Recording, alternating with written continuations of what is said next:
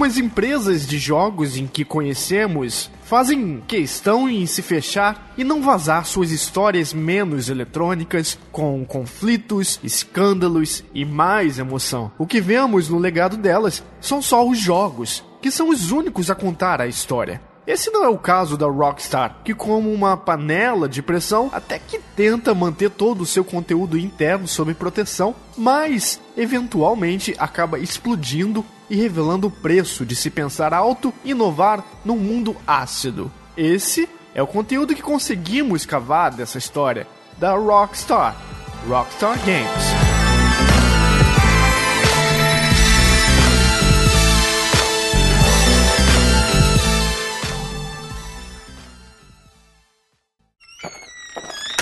Eu sou Ale Romero. Eu sou o Chico. Eu sou o Greg. E eu sou o Eilor. Senhoras e senhores, sejam bem-vindos à edição número 33 do Anaplay.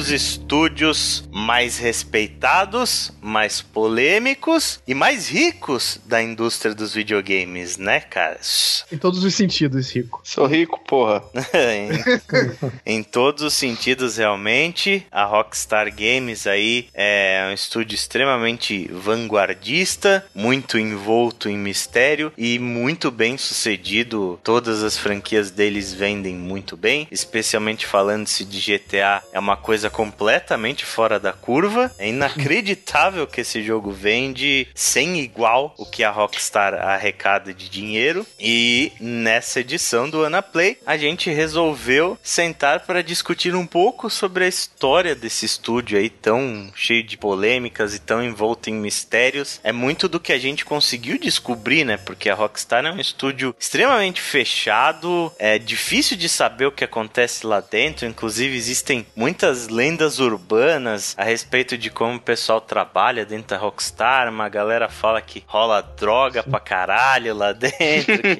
Isso que... sem dúvida. é meio que uma coisa como era Atari nos anos 80, assim, que a galera trabalhava de cueca e cheirando pó em cima do, dos consoles, assim, é isso é, é, o que algumas pessoas falam a respeito da Rockstar também. Mas eh, então vamos aí bater um papo sobre a Rockstar Games e descobrir o que, que esse estúdio trouxe de novidades para o mundo dos videogames e de influência aí, porque influenciou toda uma geração, né? Yes.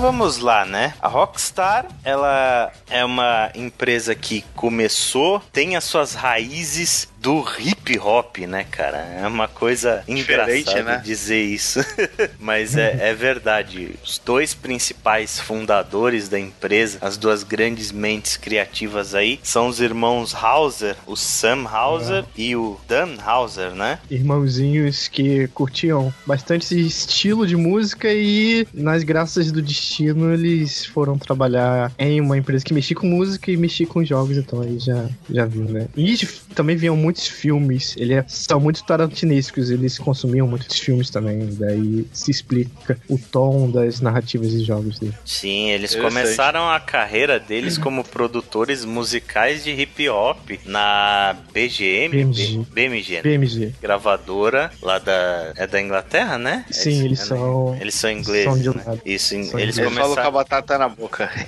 eles começaram a carreira deles como produtores musicais da BMG lá na Inglaterra e eles produziam algumas bandas de, de rap e tal no começo dos anos 90. Só que eles meio que se entediaram daquele trabalho, né? Eles viram que não existia todo o glamour que eles achavam que existia na produção musical e no momento em que a BMG resolveu abrir uma divisão de videogames, eles resolveram pular logo pra essa divisão e foi aí que começou a carreira dos dois nesse ramo de O videogames. plano era fazer ali um joguinho de corrida, né? Um joguinho visto com visão de cima, mas que misturasse elementos de tiro, assim, liberdade de locomoção no mapa, uma coisa mais aberta e violenta, cujo personagem é um policial, né? Fazendo um serviço de perseguição e limpeza do crime na cidade, assim, um, um alvejante. E esse jogo é um projeto nomeado Race and Chase para o computador Commodore Amiga, né? Sim, é.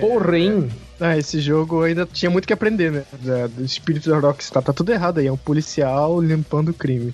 É, tem que ser o contrário. Mas porque eles ainda estavam com aquele pensamento de do jogador tem que ser o mocinho, né? E, e etc. Então, não, não, não existia ainda você ser o bandido. Mas, mas, bem antes ainda deste, deste momento, que nós falaremos dos, dos joguinhos fantabulásticos da Rockstar, rolou ali, naquela cidade acinzentada de Edimburgo, o, o nascimento, né, da empresa, o nascimento do, desse joguinho polêmico, né, na, na- ali na terra da, da gaita de fole, quando a escocesa DMA, que tinha uma história longa na indústria do entretenimento, ela resolveu, que viria, né, futuramente se tornar a Rockstar, ela nasceu ali em 1987 com o desenvolvedor David Jones, que desenvolvia games para os computadores Atari e Commodore. Quem publicava esses jogos era a Psygnosis, aquela que tem o logo da coruja misteriosa, que, não, aquela coruja é, é bizarra, na verdade. É bem legal. Aquela coruja com cara de circuito impresso lá é meio bizarro. Eu, eu acho É verdade, eu nunca fiz essa ligação. Pode crer. E ela ganhou fama ali, né? Quando partiu pro desenvolvimento pros consoles. Então a DMA abriu com o lançamento de Lemmings em 93, que já é um jogo marcante, né? Vamos combinar. Lemmings já é um jogo bem, bem marcante. E um pouco depois começou a desenvolver um joguinho, cara, que eu acho bizarro demais, demais. que é o Uniracers, que tem aqueles monociclos que não tem ninguém em cima e, e eles Hum, correm, pra sei lá, meu, Nintendo. parecendo um personagem da Disney. Eu achava aquilo muito bizarro, cara, muito bizarro. É o precursor do Carros, né? É, mas, mas é um percussor podre, né? É um percussor no carro com O que, que a gente bota, gente? Bota um monociclo que combina com Sim, o monociclo que corre sozinho numa pista e ele, Ele faz até uma. pedala. Ele tem até uma estrutura meio pra frente, assim, né? Ele é muito bizarro. Com a tecnologia gráfica ali bastante parecida com Donkey Kong Country, né? Também pra mesma plataforma. Tanto é que a Nintendo achou que seria interessante aí apostar numa desenvolvedora europeia, Second Party, que fosse além da Rare, né? Que, porra, parceirona da Nintendo até pelo menos o Nintendo 64, tava ali com todos os grandes games. Aí ela viu que o barco ia afundar e pulou fora, né? Exatamente. Aí quando rolou o Body Harvest pra Nintendo 64, os caras falaram: não, não, não. não, não rolar, vamos fazer isso, não. Que não vai dar certo, não. Essa galera é meio maluca, não. Tô fora. Os caras usam muita droga, É. comeram cogumelo no mar inteiro. Dorgas, melhor não. Tem que ter muito talento, né, gente? Pra Nintendo se interessar e apadrinhar uma empresa tão fora do Japão. Fora do Japão é complicado pra eles. Sim, sim. E... Mas eu tenho certeza que eles viram aqueles monociclos correndo sozinhos e falaram: não, isso vai dar certo. Vamos fazer com Isso esses tem, caras. isso tem futuro, isso Tá é certo. visionário. Isso aí, vamos fazer uma roupa de Mario que ele transforma num triciclo. Deve ter que a primeira coisa que passou na cabeça do Miyamoto deve ter sido isso. Body Harvest, né? Obviamente por conta das restrições que a Nintendo tem com jogos violentos, sempre teve desde o seu início. Ele acabou passando por problemas aí, especialmente com o nosso querido amigo Shigeru Miyamoto, que não queria aprovar o jogo da forma como ele foi concebido, né? Ele queria que Body Harvest tivesse aí mais puzzles, mais cérebro e menos violência.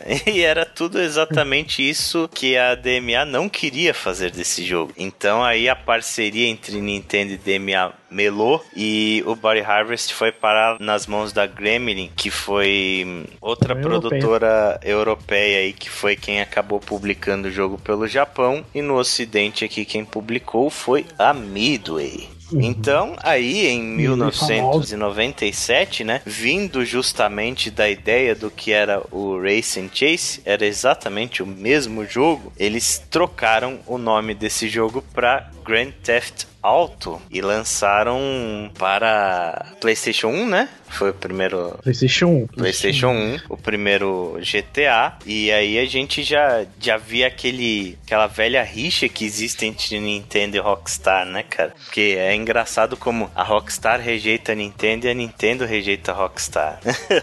Depois Verdade. que os dois estúdios têm uma filosofia completamente diferente uns dos Uhum. outros, né? E justamente por isso não existia mais parceria entre Nintendo e DMA e o GTA acabou sendo publicado no PlayStation. Agora você imagina se essa parceria desse certo e no futuro, um pouco distante, a gente visse um GTA de Mario. No mundo aberto do reino do cogumelo. Que loucura, gente. Que loucura. Existe muitos fan, fan services, né? Fan vídeos disso daí. Uhum. de GTA do, do Mario. Eu já vi muita coisa na internet com isso aí. E aí, nessa altura, a Gremlin viu vantagem nesse lançamento controverso e comprou a empresa. E foi quando a gente teve aí o lançamento do GTA 2. Numa reviravolta, a Gremlin foi comprada pela Infogrames, que mais tarde também foi comprada e diluída pela Atari.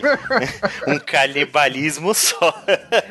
Sim. Você é um A peixinho suruba, eu comendo- diria, né? Oceano Vermelho total, o, o barato. É, não para por aí, né? Sim, aí a gente teve mais uma dança das cadeiras que quando a Gremlin virou a Infogrames, a DMA ela passou para as mãos da Take-Two e a Take-Two exigiu que os irmãos Hausers dessem um nome pro estúdio, né? Na realidade não foi a DMA que passou para as mãos da Take-Two, foram os dois que saíram da DMA e foram contratados pela Take-Two para fundar um estúdio, não foi? Pelo menos essa foi a história que eu tinha lido, mas Tio reina a todos. exato. Ma- Manda em todos. Eles meio que destacaram os irmãos Hausers para eles fazerem um estúdio próprio e eles tiveram que dar um nome para esse estúdio. E é aí que a gente teve o nome Rockstar Games surgindo pela primeira vez. E o primeiro jogo efetivamente da Rockstar não foi o primeiro GTA, foi o segundo, né? GTA 2. Na época do primeiro GTA eles ainda estavam sob o selo da, da DMA mesmo. Exatamente. E o Ale falou aí um pouco dessas duas pecinhas que são chave no mundo GTA, falou também um pouco no começo. Então a gente volta a falar do Sunhauser e Danhauser e a relação deles com a Rockstar, né? Além desses dois, tem na empresa aí também com peça-chave o Terry Donovan, o Jamie King e o Gary Foreman. Devem ser, assim, a Take-Two falando, tá, vocês dois, Hauser, escolhe aí, tipo The Voice, tá? Escolhe quem vocês querem levar junto aí e pra tocar esse,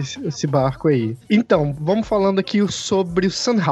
Ele teve envolvido na série GTA desde o começo, né? Eles têm uma pegada meio Miyamoto, a versão Miyamoto da parada, em que ele faz uma consultoria nas ideias, no conceito do jogo, o que, que vai ter na cidade 3D. Certamente ele tem as ideias e manda lá os serviçais programar eles que se fodam bem nessas, né? Então, ele vislumbrava esse mundo 3D e desenvolvia toda a cultura em cima dele. É aí que o jogo começa com essa coisa musical, de cultura hip hop, como a gente falou. Eles são bem ligados com o hip hop. E também falando da BMG, eles tiveram essa aproximação. Isso facilitou muito para que o jogo tivesse uma característica muito forte até hoje, que é o GTA tendo músicas de rádios, um simulador de rádios assim que você entra nos carros. Por ser tão próxima a empresa com a BMG, facilitou muito, provavelmente no licenciamento dessas músicas, né? E na parte de roteiro, a gente teve o mesmo roteirista do Body Harvest, né? O Sunhouse, ele escreve os jogos, tem aquele jeito bem característico dele, como eu falei antes também. Ele é muito ligado com o filme, eles eram viciados em alugar ou ir em videotecas e assistir aqueles filmes. Ele realmente não escreveu um jogo muito amado da Rockstar, que foi Red Dead Redemption, e também não escreveu nenhum jogo da série Max Payne. O que eu acho muito engraçado, porque são jogos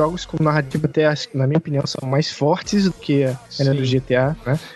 Talvez os GTAs são bem mais. Eles têm coisas no diálogo muito do, cotidiano, né? Muito realista, mas como um geral, assim, história que se desenrola, que tem plot twists e sentimentos, eu acho que o Red Dead e Max Payne, por exemplo, são jogos melhores. Mas, É, mas Ele fez- tem um Hum, detalhe diga. também, né, Greg? Que desde o começo da série GTA, eles até anunciavam como um jogo em que você tinha uma linha, mas era um jogo pro jogador fazer o que quiser, né? Tanto que no GTA 1 a gente perdia horas e horas só, eu, por exemplo, só correndo com o carrinho e tentando atropelar todos os caras da mesma gangue pra ganhar o Guranga. Para isso, você não precisava obrigatoriamente fazer as missões especificamente, né? Enquanto tanto Max Payne quanto Red Dead Redemption, eles são um pouco mais enraizados na história, né? Então aí vai muito também do estilo do, do jogo criado por cada um, né? É, e o roteiro desses jogos, eles são muito importantes pra dar o tom do tipo de zoeira você vai sair fazendo na cidade. Por exemplo, Watch Dogs 2, ele... Vocês têm coragem de atropelar um cachorro nesse mundo? Eu acho que vocês não têm, né?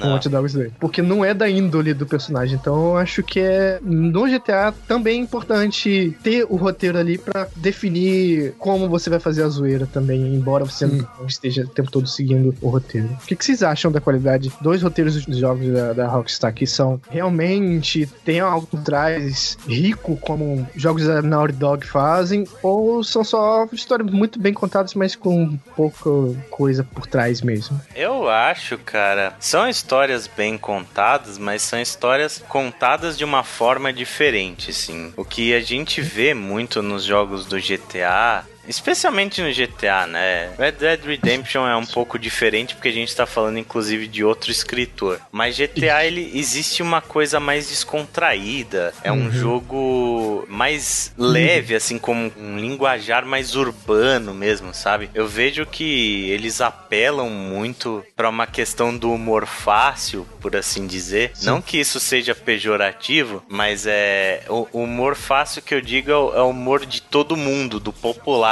né? Que as pessoas de fato riem com aquilo, assim. E, é, no geral é, é isso, é, é diversão. GTA especialmente ele tá muito ligado mais na diversão do que em qualquer coisa. No caso do Red Dead Redemption não, né? Existe uma narrativa um pouco mais forte, mas mesmo assim eu acho que ela ainda é deixada de lado em detrimento ao, gameplay. Eu acho que os jogos da Rockstar, eles estão muito mais ligados a gameplay do que ligados em narrativa.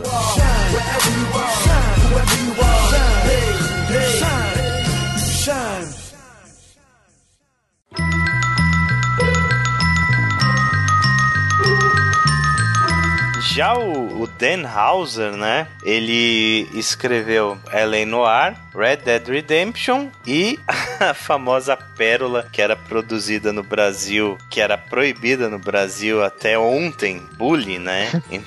um dos poucos jogos censurados no Brasil durante muito, muito, muitos anos. Ele também coescreveu aí todos os jogos da série GTA. E a gente sabe quão bem escritos esses jogos são, mesmo que alguns deles não tenham um roteiro geral tão interessante aí.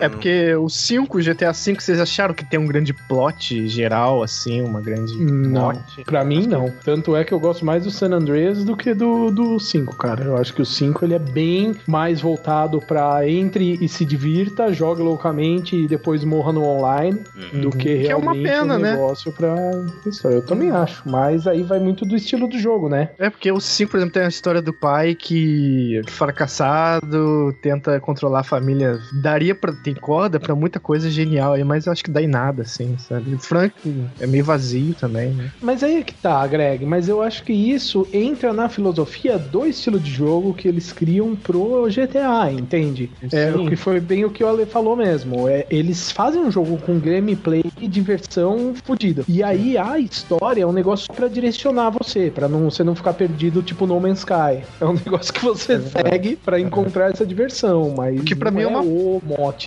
do jogo, né? Uhum. Pra mim é uma pena, porque tem um mundo detalhadíssimo, maneiríssimo, mas depois que eu terminei, eu não sinto que eu não tenho nada pra fazer ali, sabe? Tem gente que Exato. consegue horas ali. Exato. Você pra- termina e você vai pro online, ou senão você para É. de jogar GTA. É bem por aí mesmo. Mas é engraçado que a gente sempre teve essa cultura do playground, né? Do mundo de GTA ser um playground, né? Isso era muito forte, especialmente na época do terceiro jogo. Muita gente ia numa locadora, por exemplo, só pra ligar o, o GTA 3. E foda-se história, foda-se a campanha. Era só sair roubando carro, pegando tanque, derrubando helicóptero. Acho que as Essas- pessoas se sentem muito quebrando o jogo, né? É um truque, né? Parece que é- o jogo mostra que você tem uma missão, tem lugares pra ir. Aí a pessoa descobre que ela pode desviar e fazer um monte de merda. Ela acha que ela deve se sentir muito esperta, muito super-herói do mal, algo do tipo, assim. Eu acho que é isso que as pessoas são tão encantadas. Ah, e essa liberdade que encanta mesmo. Quantas vezes, não sei vocês, mas quantas vezes eu não peguei o Vice City e o San Andreas e simplesmente subia numa moto e ficava andando pra ouvir música e, e dar um rolê de moto no jogo. Não fazia nada específico. É, o É. playground mesmo, é aquele jogo que você, meu, tô afim só de dar um rolê de moto. Ou no 5, às vezes eu dava muito rolê de bicicleta naquela montanha, saca? Só pra Uhum. andar de bike, ouvir música. Funciona super bem. É engraçado a gente pensar que GTA foi o primeiro jogo a fazer isso, né? O primeiro GTA foi o primeiro jogo de mundo aberto que a gente teve na história. Ele quebrou todo o paradigma que existia na época de você ter um jogo sequencial, onde de fases, né, e coisas assim, ou, ou pelo menos de você seguir uma, uma narrativa linear, introduziu ali um, um mundo livre, onde você controlava um personagem que podia ir pra onde quisesse, podia roubar o que quisesse, podia bater em quem quisesse. Você tinha os mundos ali, eram as três cidades, né? No primeiro GTA você tinha a opção de ir pras três cidades: San Andreas, eh, Vice City e Los Santos, né?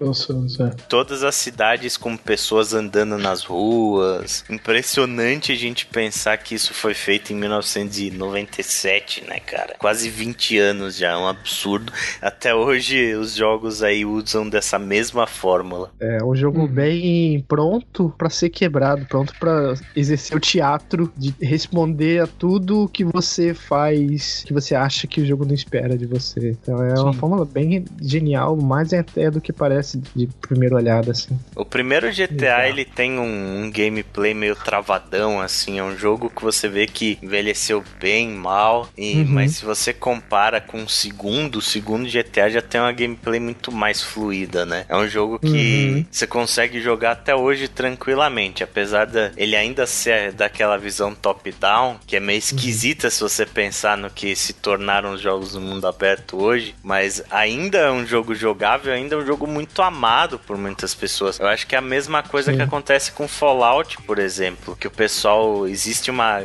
gama de pessoas fiéis aos Fallouts de RTS, aqueles do começo lá da Sim. 1 e 2. É a mesma coisa com GTA ainda. Existem pessoas hoje em dia que falam que GTA 2 é, é o favorito deles, que é o que eles guardam na, na memória com mais carinho e tal. O GTA 1 ele dividiu opiniões, né, quando ele foi lançado, enquanto o GTA 2 foi totalmente aclamado, né, principalmente pelas melhorias técnicas que eles colocaram em relação ao 1 e o tanto que você conseguia se divertir, né, porque era divertido demais jogar esses jogos, muito, muito divertido. O mais importante é o botão de peido. Esse é o. É, foi peido e arroto, pode crer. É a maior, melhor melhoria de mecânica dos últimos 20 anos. Eu e minha irmã, a gente ficava apertando e se matando da risada. Como duas crianças imbecis, era sensacional. E é interessante a gente ver o- as influências que tiveram, especialmente os irmãos Hauser, né, para criação Aham. do que foi GTA, foi a videoteca de Londres, onde eles moravam perto e eles alugavam muitos filmes que retratavam o crime na América e coisas do tipo. Um dos filmes que foi uma das maiores inspirações para a criação de GTA foi The Warriors, que posteriormente virou um jogo na mão da, da Rockstar. Eles se sentiam, deviam se sentir muito estereotipando a América, mas aí quando eles foram pra lá, certamente eles. Ah, não, é isso aqui mesmo, a gente acertou. Tudo que a gente satirizava era verdade. E aí eles conseguiram colocar esse jogo aí, né, na, na fita da BMG, né, pra ser a publisher, e trocaram o nome aí pra GTA, né, é o nome que manteve até hoje, que é um, já é um sinônimo pop, né. E mais na frente, ali na dança das cadeiras, a BMG foi vendida pra Take-Two, voltando àquela zona de compras e vendas e aquisições e fusões, e assim eles criaram a Rockstar Games, né, que inclusive foi quando eles mudaram para Nova York. E em GTA, o Dan Dan Houser também atua em uns pequenos papéis, né? Então, nos comerciais das rádios, que o próprio Dan Houser cita que pontualmente o Mario 64 e os, os Zeldas do Nintendo 64 foram a influência dos seus jogos nesse início, né? É, é, então tá. Imagina lá ele falando. você diz, E eu se o Link. acredito. É, eles devem ter falado. E se o Link pudesse peidar e arrotar no mundo? Na né? cara do Zé. Se for. Sim. Jesus salva no link também, que era sensacional. Jesus salva pra salvar o progresso do É. GTA. E como muitos, aliás, muitos, não só nessa indústria dos games, né, mas muitos idealizadores fazem, eles sempre evitaram ser a cara do jogo, né? Tanto o Sunhauser quanto o Tannhauser, eles deixaram que a Rockstar fizesse esse papel, né? Ser a, a manchete em relação ao GTA, mas isso não impediu aí que Sunhauser tivesse uma série em 2015, né? A The Game Changers, tivesse o Daniel Radcliffe também entre qualquer buraco atualmente para representar o, o Sunhauser nessa série, né? Que é bem interessante, por sinal. Mas aí é que tá o negócio. É, é interessante ver como esses caras, e eu acho que isso tá muito presente em todos os jogos da série GTA, eles foram criando a série desde o primeiro jogo em cima de muitas vertentes da cultura pop, né? Você vê muito isso é, que o Ale chegou a comentar de filmes. Você vê muita coisa de filmes tradicionais da cultura pop, ou até mesmo filmes B, que tem não só easter egg, mas tem pedaços do GTA que você consegue identificar facilmente, né? E os caras mudaram ali quando abriram a empresa pra Nova York, que é, querendo ou não, é o, é o centro cultural, de certa forma, né? É um centro cultural mundial. Então é, é- é bem legal isso. Eles conseguiram traduzir bem a violência da América daquela época, né? Isso é, isso é bem bacana nesses jogos de GTA. Sim. Então nessa altura aí o, o que era DMA começou lá na Escócia, já não é mais DMA, né? É Rockstar e tá definido aí Sam Rosa na parada. É, exatamente. A DMA ela acabou virando posteriormente a Rockstar North, né? Um dos braços da Rockstar, talvez o, o principal deles, né? Rockstar North aí que desenvolveu alguns jogos como o GTA Vice City, o Manhunt, o San Andreas, inclusive hoje, né? O GTA V, o GTA 4, o próprio Red Dead Redemption 2 vai sair pela mão deles. É um dos principais estúdios hoje da Rockstar, um dos principais braços da empresa. Fez os meus favoritos. É, eu acho que acredito que sejam os melhores jogos da empresa. né? Voltando aí ao primeiro GTA, ele foi desenvolvido em 1995. Em pouco mais de um ano, todo o ciclo de desenvolvimento do jogo já estava completo, incluindo não só a concepção básica, mas também como engine, gameplay e etc. E o primeiro GTA já nasceu envolto em que era um jogo extremamente violento, né? E que obviamente fez muito sucesso e já começou a ser proibido em um monte de lugares, inclusive no Brasil.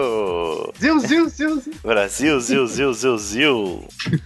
Não muito tempo depois, como o Ale já tinha falado, chega o GTA 2, parece muito Mortal Kombat 2, que faz simplesmente tudo melhor, tudo, tudo. Uhum. Ainda naquele estilinho de cima, né? A veia de sarcasmo dele, de comentário social, só ficou mais forte. Foi um jogo bem importante pra pra isso, porque foi ali que falou: ah, gente, é esse rumo que a gente vai to- tocar aqui, essa vai ser a nosso, nosso diferencial, essa é a cara do nosso trabalho, né? Então eu costumo, não sei, eu faço uma correlação muito grande como uma versão mais adulta dos Simpsons, não sei porque eu sempre lembro. Eu lembro de GTA, eu lembro de Simpsons e seus comentários sobre americanos em geral e o mundo em geral, né? Uhum. É porque eles falam de coisas sérias de um modo extremamente galhofa, né? E tirando sarro. Uhum, sim. Acho que um desenho mais parecido que veio depois até o Family Guy. Esse GTA 2 eles passam na cidade de. Olha que nome. Anywhere City. Qualquer lugar, gente. Qualquer porcaria. Anywhere City. Pra você ver como eles não levavam a sério, sei lá. Um, um dos exemplos que até o Willer citou é sobre como a gente salva o jogo, né? A gente entra numa igreja, a gente tem que dar o dízimo, fazer a doação pra salvar o jogo. e em cima da igreja tem um neon assim, enorme escrito Jesus salva. Literalmente. Cara, é muito bom. Jesus, Uma das melhores coisas Melhores piadas. É, melhores piadas dos videogames que eu já vi. Novamente, o jogo é rico em, na, nas parte da trilha sonora, por causa do vínculo deles com, com os gravadores, com o MG e tudo mais. O protagonista desse jogo é o Claude, não Jean-Claude Van Damme, mas é o carinha lá do GTA 3, que é mudo. Inclusive, ele aparece no San, no San Andreas, não sei se vocês lembram, tem uma missão com ele. Ele continua muda. E a campanha de lançamento desse jogo rolou até um vídeo live action bem legal. Eles chamam de uma, tipo, uma espécie de filme do, do GTA 2. Ele acho que tem oito minutos. Quando os irmãos House, eles botaram a mão na massa ali mesmo em GTA, quando eles tiveram cara a cara com o trabalho. Parece que eles gostaram disso, que desde então não soltaram mais ali do osso. Esse mesmo vídeo, ele é, tem uma versão compactada dele como abertura, 90 segundos, que é a abertura do GTA 2, né? Cara, na minha cabeça esses dois jogos são tão parecidos. Eu não sei qual foi que eu joguei mais. Provavelmente foi o 1, eu acho que foi. Mas eu lembro de ter jogado isso muito na, nas locadoras. E acho que é a coisa que eu mais lembro é o barulhinho desse telefone. E aquele scale assim, bem Neo Geo que o jogo dava quando você corria muito rápido com os carros e tal. Ele era um jogo bem pensado. Ele falava, vamos pensar aqui. Você tá vendo de cima e tá com um raio de visão bem comprometido. Se você correr bastante, vamos distanciar a câmera, que essa engine possibilita. Tem um raio de visão maior do mapa. Então ele já era um jogo com um design também muito bem pensado já. Muito inteligente, né, cara?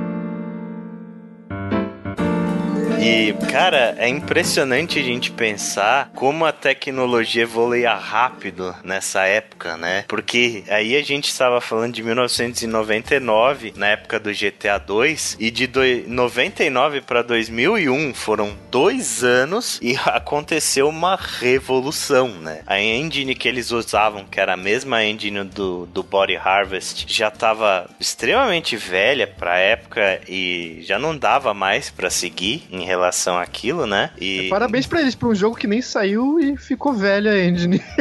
Sim. e o jeito da, da Rockstar foi, foi licenciar uma outra engine, que uhum. foi uma das coisas. Eles, a Rockstar foi uma das pioneiras a fazer isso, né? Uma prática que é ridiculamente comum hoje na indústria. E com isso, aí já no novíssimo PlayStation 2, a Rockstar revolucionou o mundo dos videogames com um dos jogos mais importantes de todos os tempos, que é GTA 3. GTA 3 que mudou a perspectiva do jogador da visão top-down que ele tinha para visão em terceira pessoa, né? Aquela câmera por cima dos ombros e uhum. o mundo aberto ali virou um grandíssimo playground, cara. Um circo da porra em 3D. É, e esse jogo, assim, é um dos jogos mais influentes que a gente teve na história dos videogames. Tudo que a gente tem hoje de mundo aberto dá-se graças a GTA 3. Cara, não só mundo aberto, cara. Tudo que a gente tem hoje de jogo feito em 3D, nesse estilo terceira pessoa, estilo ação e aventura, meu, tem muita influência de GTA 3. GTA 3, sem dúvida, em termos de importância, foi o mais importante de todos. Porque as mecânicas são usadas até hoje em jogos totalmente diferentes de GTA, né? Inclusive até no Uncharted e tal, eles usam mecânicas que nasceram no GTA 3, né? Sem de longe longe o mais importante. E é impressionante o tanto de variedade que você tem de gameplay, né, cara? Você tem na mecânicas de tiros, tem mecânicas de direção, você controla diversos veículos diferentes, você tem a parte de, de combate de punho, né, melee. Então, uhum. é, é incrível, assim, é um jogo extremamente rico. E não é à toa que foi absurdamente aclamado e vendeu uma banana, né? GTA hum. 3 teve notas extremamente altas aí e eu tô tentando achar quanto esse jogo vendeu, mas foi muito. E se não me engano, essa engine, a Renderware, né, que, que ficou conhecida como a DirectX da Sony, né, uhum. internamente, ela, se não me engano, foi a partir dessa Renderware que eles conseguiram fazer diversos recursos que eram ideia original da série e que não era possível fazer. Então, por exemplo, na, no GTA 3, você já tem cutscenes com atores fazendo os diálogos, etc e tal, que era uma ideia desde o primeiro, né? Não sei se vocês lembram, mas no primeiro e no segundo aparecia lá com textinho os caras falando, né? O que você tinha que fazer na missão, etc, etc e tal. Isso já era uma ideia deles de fazerem cenas, eles sempre quiseram fazer cenas de cinema para contar essa história. E aí depois eles começaram a fazer, a partir da renderware, eles conseguiram fazer cenas entre a parte do gameplay. E o que acabou se tornando, vamos combinar que hoje, o que você tem em basicamente todos os jogos, né? Que obviamente não nasceram daí, mas que a ideia deles foi o que se tornou factível. Sim. Você pega aí, por exemplo, Metal Gear, é basicamente o jogo inteiro.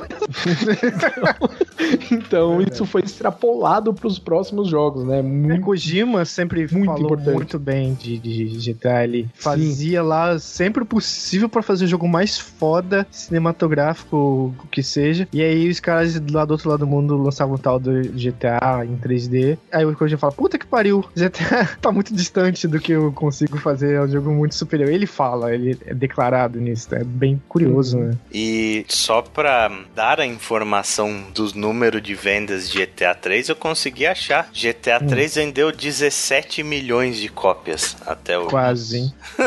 Ele falou, acho que 20 milhões, né? É, exatamente. E é engraçado a gente ver que isso é uma cultura da série GTA que se propaga até hoje, porque no ano de lançamento ele vendeu 4 milhões e com o tempo ele foi vendendo mais e mais, né? A gente Sim. vê hoje GTA V é um jogo que há 3 anos não sai da lista de top jogos vendidos do mês, e já, já bateu um absurdo de mais de 50 milhões de cópias. Desde a época do terceiro jogo já era a mesma coisa. É, e lembrando que como desenvolver pro PS2 não era lá, né, a, a tarefa mais simples, essa engine foi tanto uma solução boa que ela passou do GTA 3 também com Vice City e com San Andreas, né, que foram outros jogos desenvolvidos aí na mesma engine, compartilharam essa tecnologia, né, mas são jogos que têm uma qualidade de trabalho totalmente diferenciada, né, jogos que evoluíram muito em termos de trabalho, exatamente, mas que se mantiveram dentro da mesma tecnologia, então bota sucesso nisso, né? Tanto que você abrir o CD, o DVD do Vice City ou San Andreas, você vai ver que o, o arquivo de imagem principal, o o mainframe do jogo, o arquivão, ele se chama GTA3.img. Então,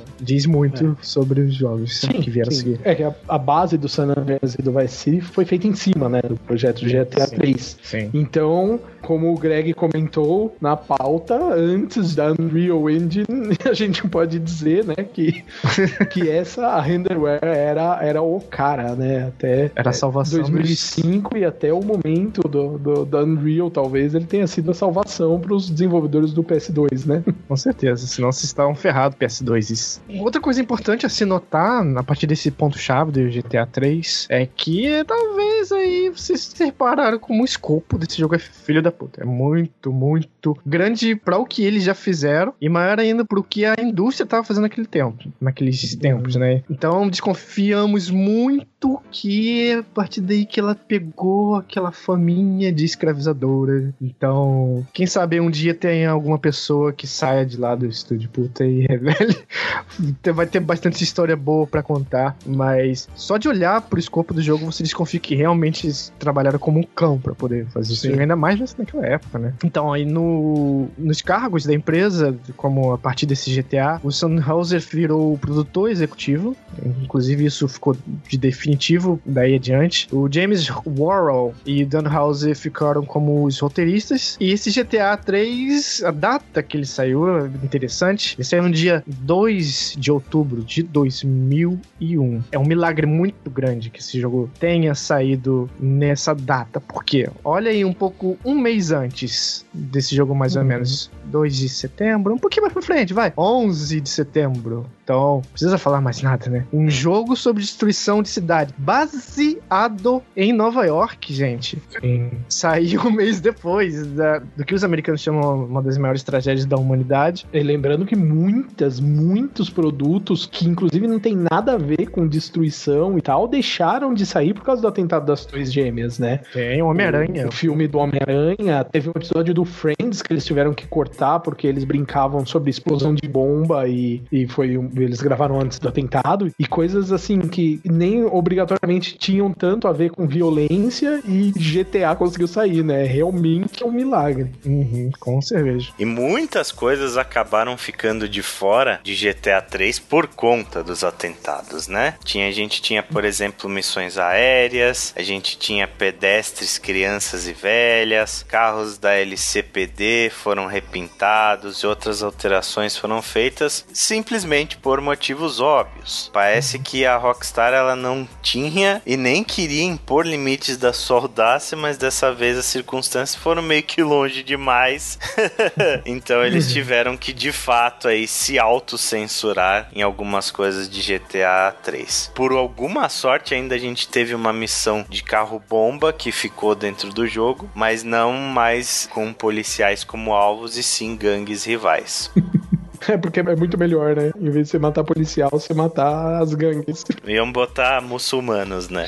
Agora, é, ia ser complicado. E pra gente notar que às vezes a indústria dos games ela meio que é uma realidade paralela com o que a gente vive, GTA 3 foi o jogo mais vendido do ano e foram necessários somente dois meses para que ele batesse essa marca, mesmo sendo lançado um mês depois do, dos atentados das Torres Gêmeas. E aí o sucesso sucesso do jogo ainda continuou se propagando ao longo dos anos, porque por mais de 10 anos ele permaneceu como um dos mais bem avaliados e vendidos jogos de todos os tempos. Isso deu nascimento para uma das grandes polêmicas envolvendo a Rockstar e a série GTA, que foi a exposição do jogo a tipinhos como nosso querido ou não advogado Jack Thompson.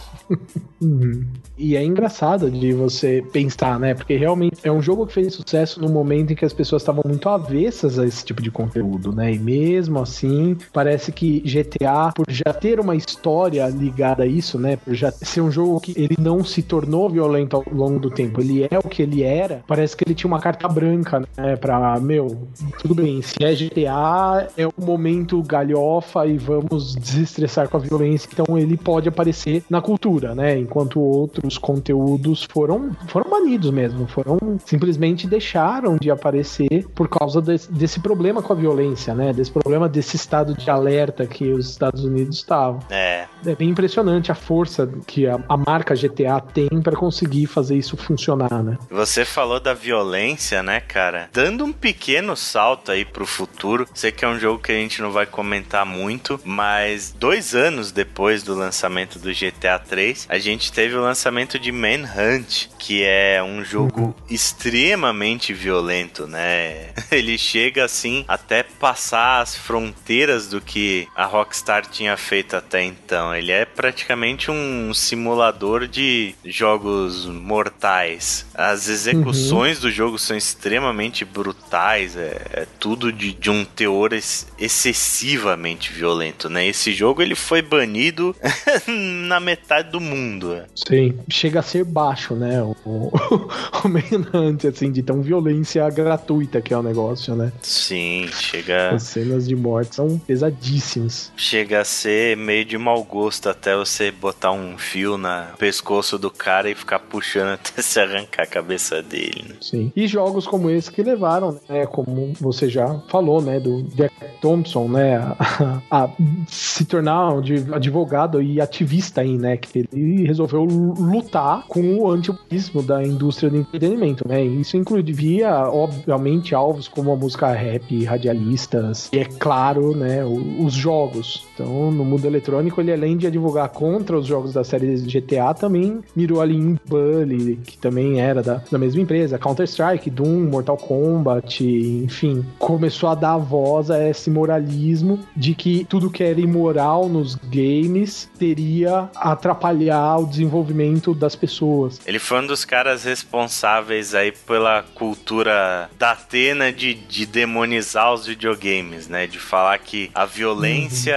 uhum. no mundo real era culpa dos videogames, que os seus filhos jogando videogame eles eram alienados com o resto do mundo, né? Se você parasse de jogar, você teria mais tempo para gastar fazendo coisas de verdade. Ele foi um, um daqueles caras extremamente contrário aos videogames lá no começo da década Sim. passada e deixou a Rockstar e os irmãos Hauser mal, né? Muito mal, porque muita gente comprou essa, essa rejeição, né? inclusive é interessante saber que hoje em dia o Jack Thompson tá impedido de exercer a advocacia por falta de conduta, né? Ele que advogou tanto contra a violência e tal e acabou sendo afastado por, por má conduta da, do exercício da advocacia, né? É ridículo o cara pregar que videogames são somente simuladores de assassinato, né? De uma ignorância fora de série. Isso não tem o menor cabimento. E Sim, teve o fim que mereceu esse babaca. exatamente. Por onde anda Jack Thompson? Por onde anda? Por onde anda? Afastado. Tá na ilha de Lost. Tá jogando GTA Online, tá ligado? tá. Ele deve fazer isso escondido, duvido que não. Pode crer. Greg, alguma coisa a acrescentar a respeito do Jack Thompson e sua rebeldia anti-liberdade de expressão nos videogames? Eu acho que se ele tentasse um pouco mais, ele trabalharia na Nintendo. Mas eu acho que.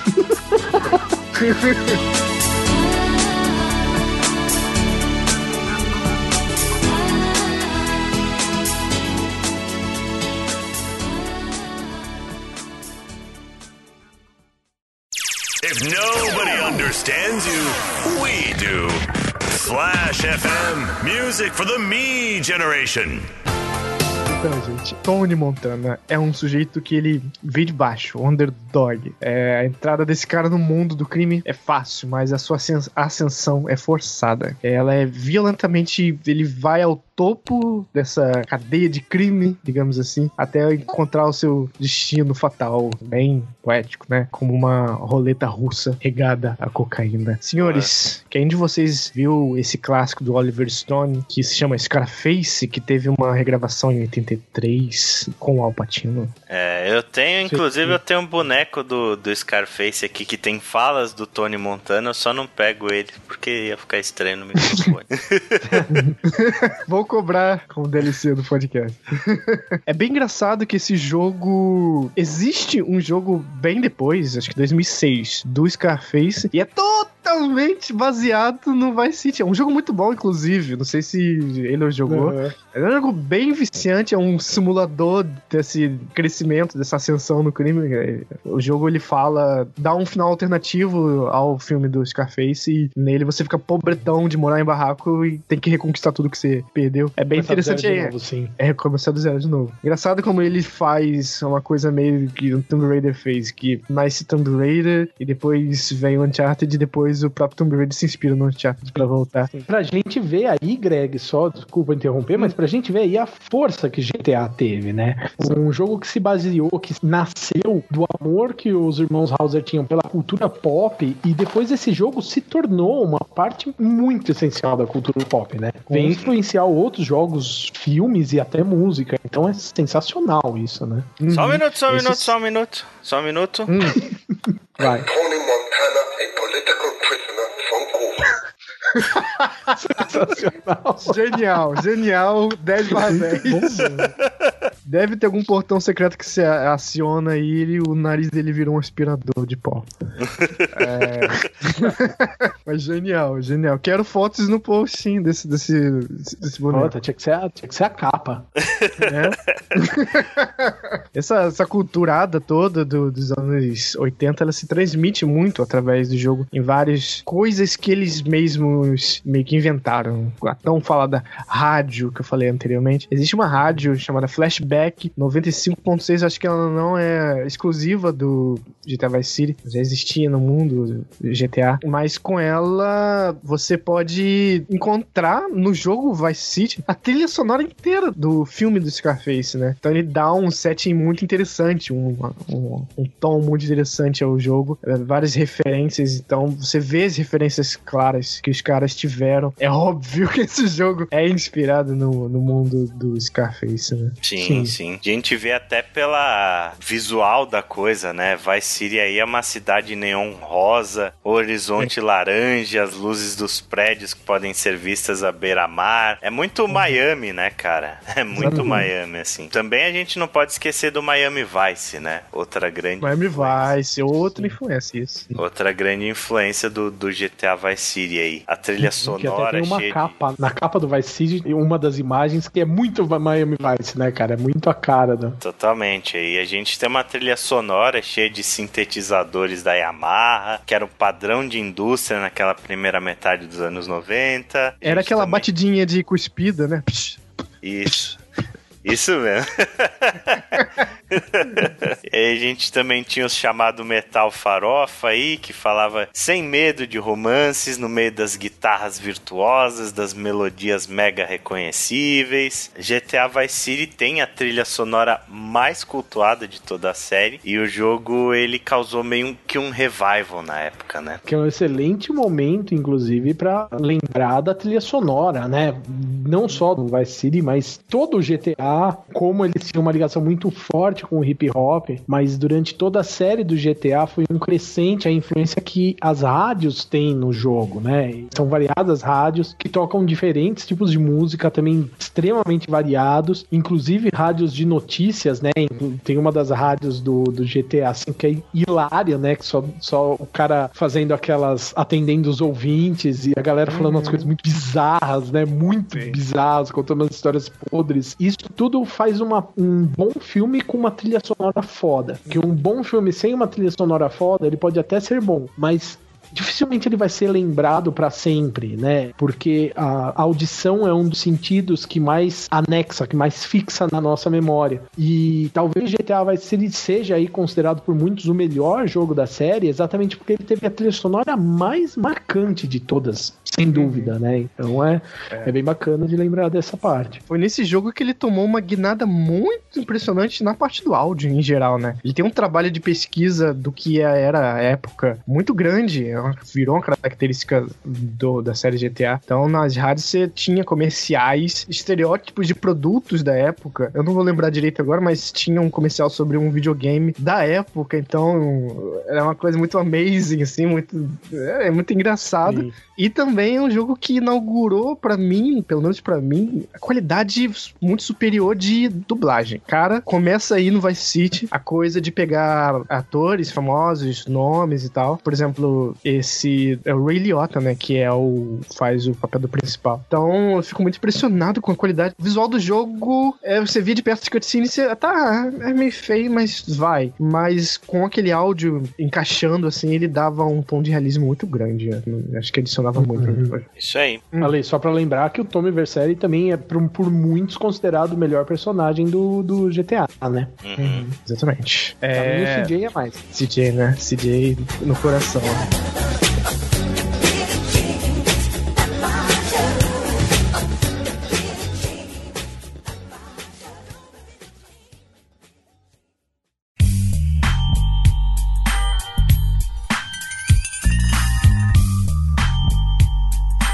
Falando em CJ, né? CJ, 2004, né, gente? 2004 acho que era é, esse que é o ano. Ah, nessa altura aí, o que, que as empresas queriam dos jogos? Fazer jogos com mundos megalomaníacos ou do jeitinho delas. Acho que a medição de pinto nesse ponto era ter um mundo incrível. E eu acho que até hoje não parou, né?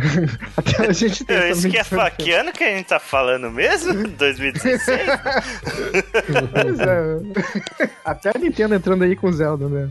é, exatamente. E é engraçado pensar nesse ano porque um ano antes de GTA 3, GTA 3 existia o Driver 2, que já era um jogo bem avançado, mas a disparidade entre GTA 3 e Driver 2 é muito grande, pra vocês verem como a chicotada tava valendo a Vera lá dentro da Rockstar, os caras trabalhavam pra fazer algo realmente diferencial. O San Andreas, ele é uma área gigantesca. Eu fiquei com fogo no rabo só de ver as fotos na revista. Falei, meu Deus, vai se era tão Sim. grande, né?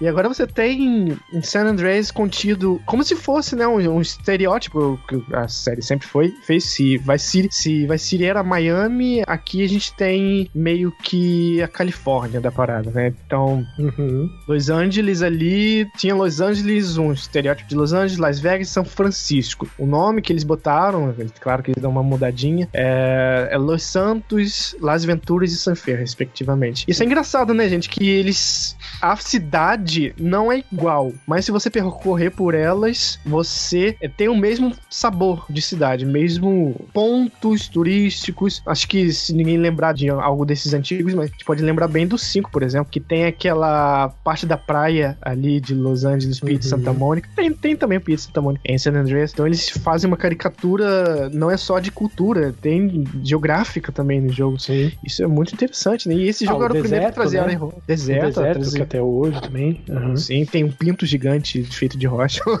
Aliás, todos os jogos do GTA tem um pinto gigante escondido, se vocês forem reparar. Esse jogo trazia a parte rural, a parte de deserto e a parte lá de, de Las Vegas. Então, era uma expansão muito assustadora. A história do jogo ele é sobre o nosso querido CJ aí, voltando pra casa, sempre alguém voltando pra casa, ou saindo de Liberty City, encontrando de volta com o pessoal ele da sua adolescência, né? O Struta, né?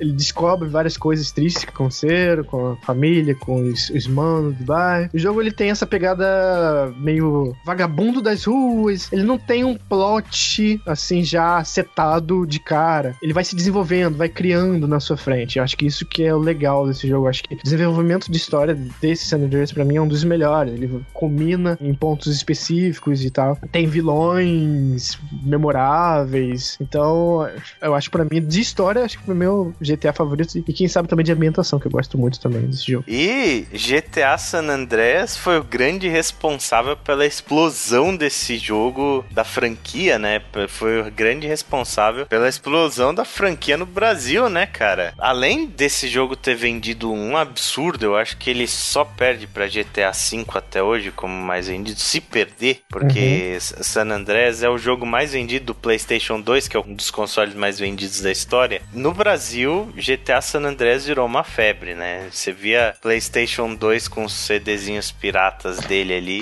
em todas as casas e em todas as locadoras. Gerou-se uma, uma cultura, um verdadeiro culto em, em volta desse jogo aqui no Brasil. E também. Quem não lembra do, do GTA Tropa de Elite? Verdade, cara. Clássico GTA Tropa de Clássico. Elite. E também aí, nesse jogo foi onde ocorreu uma das maiores polêmicas da Rockstar, o famigerado Hot Coffee, que Cafezinho era quente. cafezinho quente, onde você originalmente era possível se relacionar com as mulheres no jogo, cortejá-las e dar aquela bimbada famosa, né? com cenas de sexo explícito. Isso foi retirado do jogo, porém, mesmo com a internet ainda não sendo uma grande potência nessa época, ela já não perdoava desde então. Ah, internet, você, você é a mesma de sempre, né? Não adianta, os tempos passam e você é sempre aqui. Você sempre aqui. Mesmo você não conseguindo mais acessar isso no jogo, um holandês de 38 anos descobriu que existia um código lá dentro para habilitar Hot Coffee, né? Uhum. E isso chamou tanto a atenção por aí que GTA San Andreas precisou passar a usar o selo SRB aí de Adultos Only, a sigla Era AO. um dos únicos a usar, né? Um dos únicos jogos a usar a sigla de Adults Only. É isso tudo foi dado porque jogos da Rockstar são tão complexos de desenvolvimento. Vamos falar no português, claro, é uma cama de gato de código. É uma jenga de código. Se você tirar um, um pauzinho, desaba tudo, desanda tudo. Inclusive, esse é o motivo, aliás, que falam pelo qual o Red Dead Redemption pra PC não, não existe. Que era um emaranhado de código tão grande que se você mexesse, catapult, não, não funcionava mais. Aí você deixa as coisas dentro do jogo, né? É mais prático, né? Mais prático, deixa ali. Quem vai descobrir é. afinal, né? É, fizeram uma reedição do jogo, venderam uma versão 1.2, mas tava lá ainda, gente. Tava lá o código. E vale lembrar o investimento maciço da Rockstar no desenvolvimento desse jogo, mais uma vez trazendo estrelas de todos os lados, né? A gente teve aí o Axel Rose como o Hum. locutor de uma das rádios. Sim. Essa época ele já, já era gordo, então ele foi fazer dublagem de videogame, gente. Que, né, É isso aí, tava gravando o Chinese Democracy lá. É o, é o Last Guardian dos, da fonografia. Mentira, porque Last Guardian a gente não sabe se é bom ou não, mas. inclu- Inclusive, eu gosto de algumas músicas de Democracy, mas não é o que se esperava. Se engana quem pensa que os jogos Liberty City Vice City Stories foram jogos criados como ports, né, pro PSP das versões do console de mesa. É claro que, além de se basear ali nos personagens e missões novas tal, eles foram, na verdade, totalmente desenvolvidos por um dos braços da Rockstar, né, a Rockstar Leeds, que é especializada nos jogos jogos mobile. E a linha Stories teve que ser incorporada em uma engine totalmente nova, né, para rodar no hardware do PSP. Então, embora hajam versões originais de GTA aí para os portáteis como o GBA, o que faz deles um GTA bastante prejudicado, né, porque o cartucho é- limita muito, né, a, a É, qualidade tudo, do jogo. Saiu, é, saiu música. Sim, saiu- tiram tudo, né? Então faz sentido que eles se animem ali, né, de fazer um jogo pra PSP, porque trouxe de volta a capacidade da grande cidade, né? As músicas, diálogo, tudo isso que tinha sido retirado pra versão de GBA. Então o pessoal da Leeds teve que fazer basicamente, né, do zero toda a cidade, assim como todos os elementos, eles tiveram que criar realmente um jogo novo, não foi só um port simplesmente feito do GTA original. É, não parece, E- nem parece, né? Porque Não, olha assim, não parece que só jogaram o código, é, Exatamente. pro PSP e acabou, né? E porque, caso se eles não tivessem feito isso, a bateria não- do próprio PSP não, não duraria, né? Na engine original, se é que ele rodaria. É,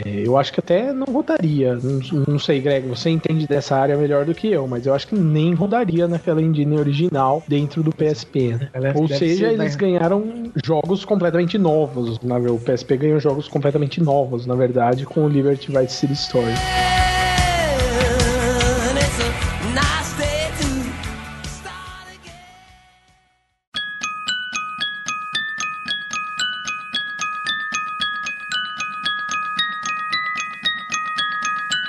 Bom, e aí falando rapidamente também sobre Bully, né, que foi um jogo que foi proibido no Brasil, um dos poucos jogos aí proibidos definitivamente no Brasil, há pouco tempo ele foi liberado, né, mas que eu, por sorte, consegui jogar na época, porque eu tinha um amigo que eu tenho, até hoje eu jogo videogame com ele, e que ele morava no Texas e vinha pro Brasil e trazia o PlayStation 2 dele, e um dos primeiros jogos que ele trouxe pra cá foi Bully, que é um jogo, cara, hoje em dia é até ridículo você falar desse jogo, porque eu acho que as escolas são piores do que o próprio jogo. É um jogo onde você é um, São. é um bully mesmo, né? verdade. As escolas são É. piores. É até ridículo saber que esse jogo foi liberado há tão pouco tempo, porque hoje em dia é pior. E que você não é nada mais, nada menos do que um, um bully mesmo, um cara que faz bullying na escola. E aí as suas missões são fazer traquinagens, algumas muito sérias, assim, inclusive coisas com conteúdo muito promíscuo e, e bem pesado. E você faz traquinagens e tem que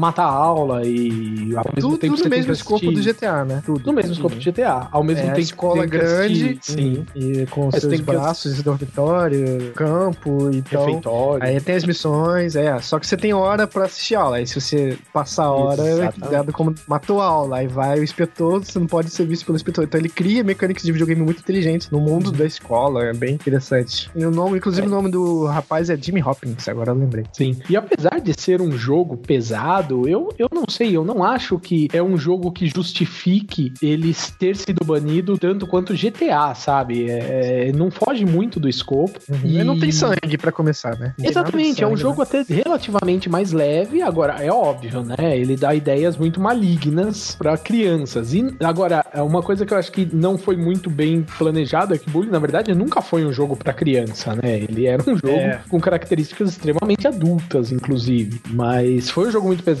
Eu lembro que eu joguei na época, eu dava muita risada com esse meu amigo que a gente As jogava. pessoas se identificavam, né? Em algum momento do jogo, as pessoas se Exato. E você achava muito absurdo o que acontecia, né? Não era uma coisa que era grotesca possível, era uma grotesco do absurdo, né? O cara fazia coisas muito horríveis na escola e podia espancar os coleguinhas e umas coisas mega pesadas. Mas é um jogo aí que foi banido há pouco tempo, foi liberado. Agora você consegue até jogar ele no PS4, né? Inclusive. Foi também um jogo muito importante e- e foi um desses jogos que foram tema de discussão sobre violência entre videogame e o mundo real, né? Porque esse era um jogo um pouco mais vivaz, por ser uma coisa da escola, Isso. uma coisa do cotidiano. Pra quem quiser jogar esse jogo, não tem mais PS2, e chegou a ter uma versão melhoradinha pro 360, quem ainda tem o 360. Como o Ida falou, tem pro PS4 agora como Sim. compra lá. E tem pro Wii, imaginem só, o jogo saiu pro Wii, não, não esqueçamos disso.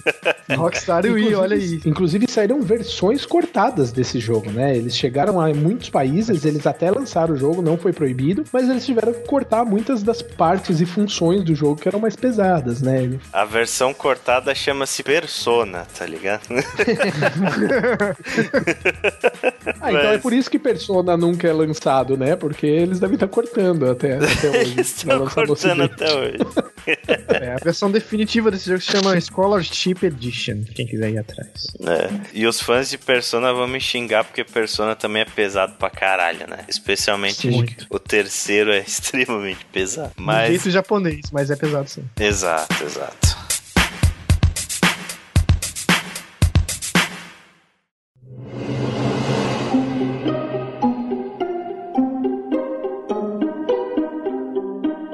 Mas aí, na sétima geração, a gente teve finalmente o lançamento da Rockstar Advanced Engine, né? Conhecida como Rage Engine, que é uma nova engine da Rockstar aí, com a colaboração de várias subdivisões da empresa desenvolvendo. E ela é uma evolução da Angel Engine que foi usada em jogos como Midnight Club 2. A Angel Engine ela é desenvolvida pelo estúdio homônimo inicialmente para Midtown Madness, que é um jogo de corrida velho pra dedéu lá da, da Nossa, Rockstar. velho, Bem, A Raid também é a união aí de algumas outras engines proprietárias como a Euphoria na parte de animação de personagens e a engine Open Source Bullet para animação de física. Antes da Raid, a Rockstar também utilizava Renderware para os seus jogos que a gente já falou previamente. Até 2015, mais de 250 milhões de cópias dos jogos aí utilizando a Raid foram vendidas, onde somente 220 milhões fazem parte da franquia GTA.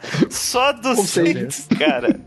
É um absurdo, é um mas absurdo. que eles almoçam dinheiro, cagam dinheiro, zeraram a vida esses caras. Sim. Sério, é inacreditável. Nessas Sim. alturas também aí o Dan Houser declarou a Famitsu que eles estavam intencionalmente evitando fazer o que as outras empresas já estavam fazendo, e nesse caso são os FPS. Sim, eu vi essa entrevista. Ele adiciona que a Rockstar não faz os jogos pensando em dinheiro, mas sim focados em fazer o tipo de jogo que eles mesmos gostariam de jogar. Nossa, então todo mundo devia fazer isso, né? Porque aí ficava É, todo mundo né? rico.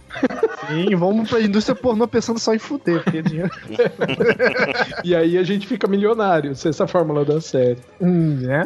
né? É, Aliás, eu não foi- sei, antes de entrar só do GTA 4, aproveitando que o Ale falou desse caso que eles estavam evitando fazer FPS, que pra eles se tornou uma coisa muito proveitosa e vamos combinar que muitos dos jogos que saíram depois em terceira pessoa também são totalmente inspirados pelo GTA, né? Muitos dos jogos em terceira pessoa, inclusive muitos dos jogos que viraram grandes clássicos. Mas É. sinceramente, pra mim, eu fiquei extremamente feliz quando o GTA V eu vi que tinha saído em primeira pessoa, com a possibilidade de primeira pessoa, e eu joguei o GTA V inteiro em primeira pessoa. Vocês É mágico, são da né? turma do terceira pessoa ou do, do primeira pessoa? Cara, como Depois- eu joguei no PS3, eu não tinha opção da primeira pessoa. Ah, sim, sim. Eu também, PS3, mas né? é, eu também. Depois eu fui testar, embora eu não tenha zerado de novo, mas eu achei bem mágico. Cada graminha e Nossa, esquina eh, tomou um sentido novo. Cara, eu achei muito melhor, muito. Mas aí é questão de gosto, né? Mas isso não te tira um pouco dos personagens? Você não, não perde um pouco a empatia pelos personagens jogando em primeira pessoa? É, Na cutscene, Então. se eu não me engano, eles mudam, normal, né? Exatamente. Exatamente. Aí é que tá, Alec. A empatia que você ganha pelos personagens acontece principalmente nas cutscenes e tal, né? Então a primeira pessoa é só pro gameplay mesmo. É pra aquele momento em que você tá controlando, fazendo as missões, etc e tal. Acho que não- diria que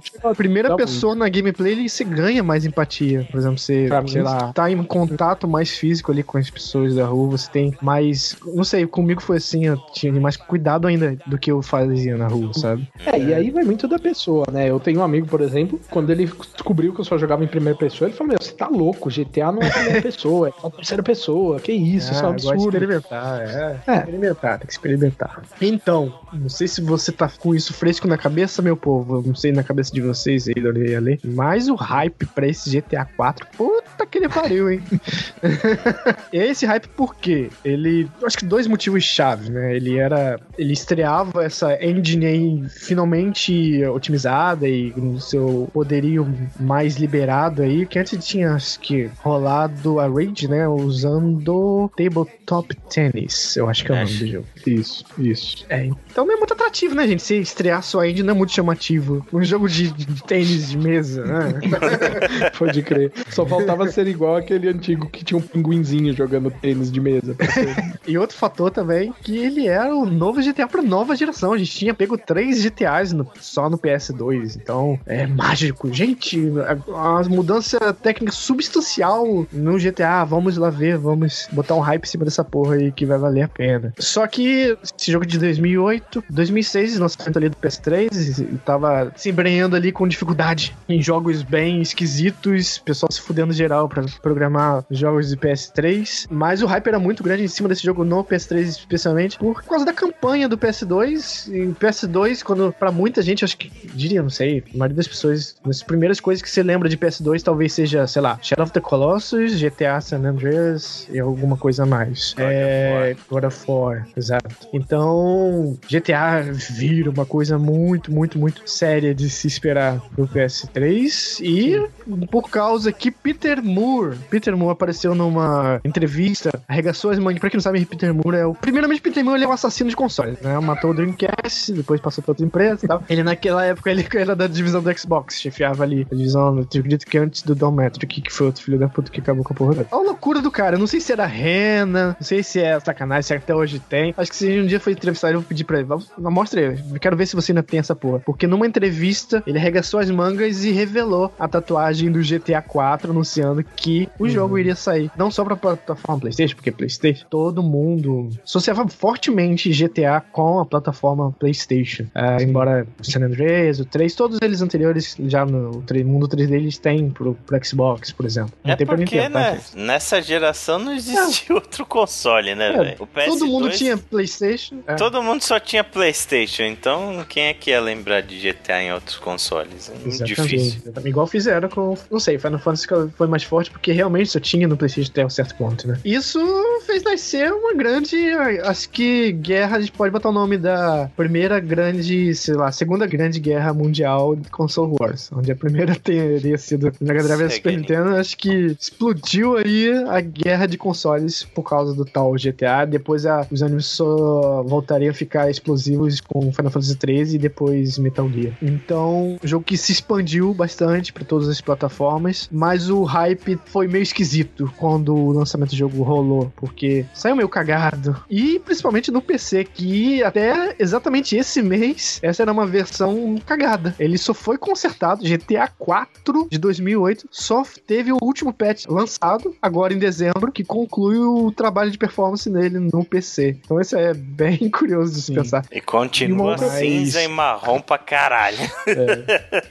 Sim. Ele conta E uma história do imigrante que vai pra Nova York, né? Isso. Uma coisa que eu acho in- interessante de comentar, que é uma parte bem mais técnica a respeito do GTA, é que a Rockstar ela faz uma coisa muito correta do ponto de vista do marketing, que poucas empresas fazem em relação à nomenclatura, tanto de games quanto de hardware, quanto de, de tudo. Existe uma regra em marketing, mais exatamente na área de branding, que é a, é a área onde você estuda como vai ser a nomenclatura do seu produto e das suas continuações, que essa regra afirma que quando você lança um produto, por exemplo, GTA, Gran- Grand Theft Auto, e aí você lança o produto versão 2, essas versões, elas vão receber nomes diferentes, pode ser, sei lá, 1, 2, 3, 4, 5 sequenciais, né? A, B, C, D, E, pode ser qualquer nome diferente, ou se você pegar, por exemplo, o sistema operacional Android, que usa nome de doces, tanto faz. Mas ela tem que ter uma sequência que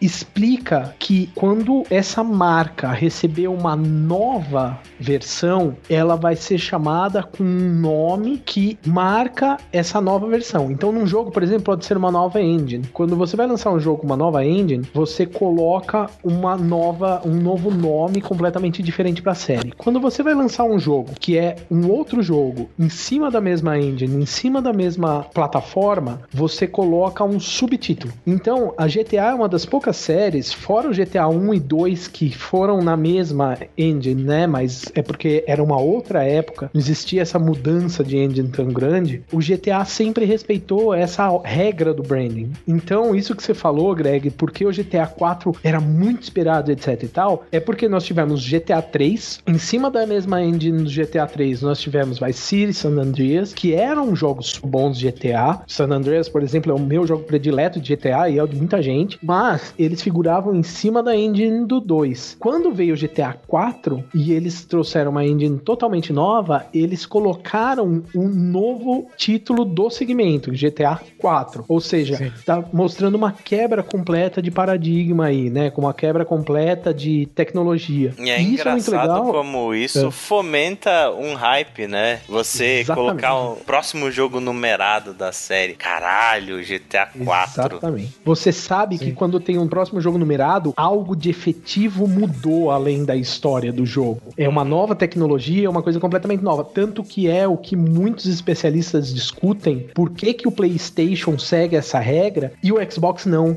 E o Xbox parece que é negativamente afetado por não seguir essa regra, entendeu? Tem 360, correndo- tem One, tem Scorpio, entendeu? Tá sempre correndo atrás de ficar par do nome da Exatamente. marca PlayStation. E aí você vê, dentro de hardware isso funciona assim também. Você tem o PlayStation 4 Vanilla, aí você tem o PlayStation Slim, você tem, entendeu? Você tem as diferentes PlayStation 4 Pro, mas é dentro da tecnologia do 4. O próximo vai ser provavelmente PlayStation 5. Então assim, isso é uma regra de branding que GTA segue que é muito valiosa e poucas empresas sabem seguir isso direito. É bacana de ver como Exatamente. GTA, é GTA 4. No- É, a Rockstar sabe. Na, no- na sétima geração, isso foi dropado com força, né? Todo Sim. tipo de jogo, acho que até hoje tem. Foi removido o número totalmente. É, vou pegar exemplo, Silent Hill, a partir do. Eles ainda estavam meio confusos. Silent Hill 4, ele pode ser chamado de Silent Hill 4, dois pontos The Room. E daí diante ele dropou totalmente número, né? Não sei se é alguma reunião demais. Não, gente, vamos. A nova moda agora, nova regra é que vai pegar essa aqui. É, e Certo. parece que agora isso saiu fora só pra retornar com força, que agora Street Fighter V. Então, mudança substancial aí, gente, vindo aí. Então, é, tá, isso tá retornando, eu gosto. Sabe qual é o jogo que aplica isso muito bem, só que não? Kingdom Hearts. oh, meu Deus! Kingdom Hearts Final HD 2.8 numérico.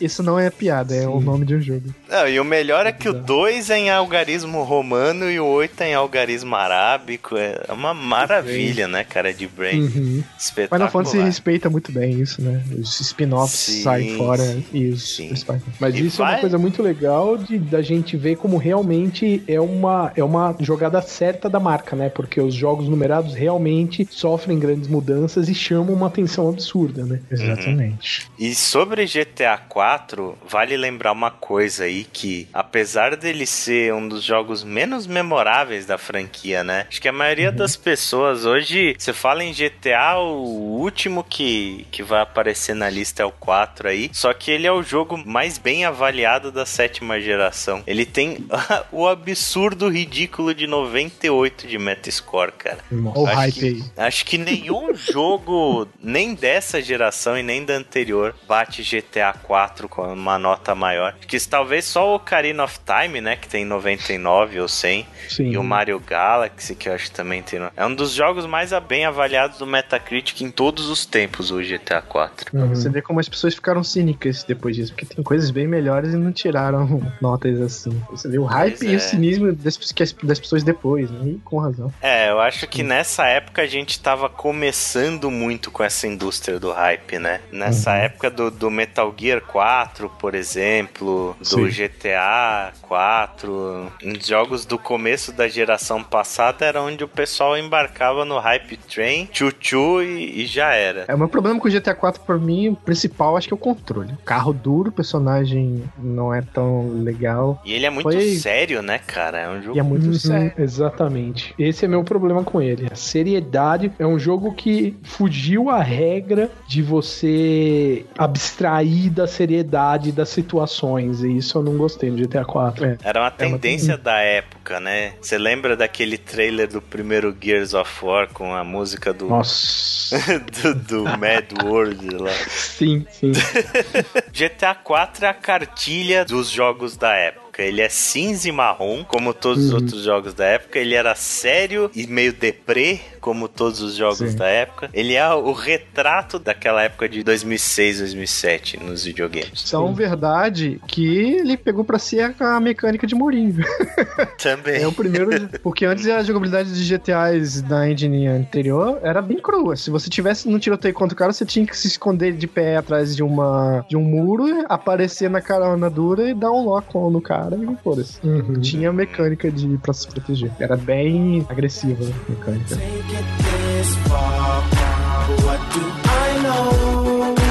Flashing lights, lights, lights, lights,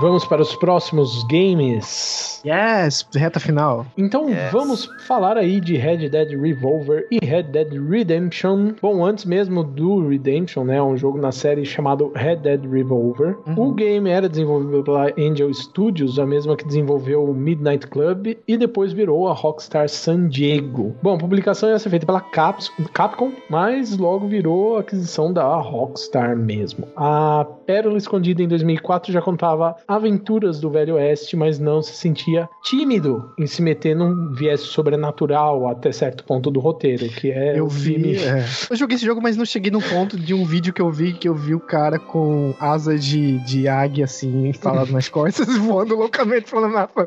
Sim, é chá de cogumelo mode on, né? Tem uma fase que tem fantasmas verdes, bem Ghostbusters na cidade, assim. É, Sim. É, mas é legal o jogo. Bom, a Rockstar meio que na hora acho que deu o clique, né? Eles perceberam que ia ser, ser rica o mundo do Velho Oeste para o mundo aberto que ela estava se especializando, né? Uhum. E a sequência, então, vira um. Puta, não, me dá até emoção, me dá até falta fôlego encosta falar aqui. de Red Dead Redemption. Encosta, encosta a cabecinha no meu ombro e chora, vai, vai.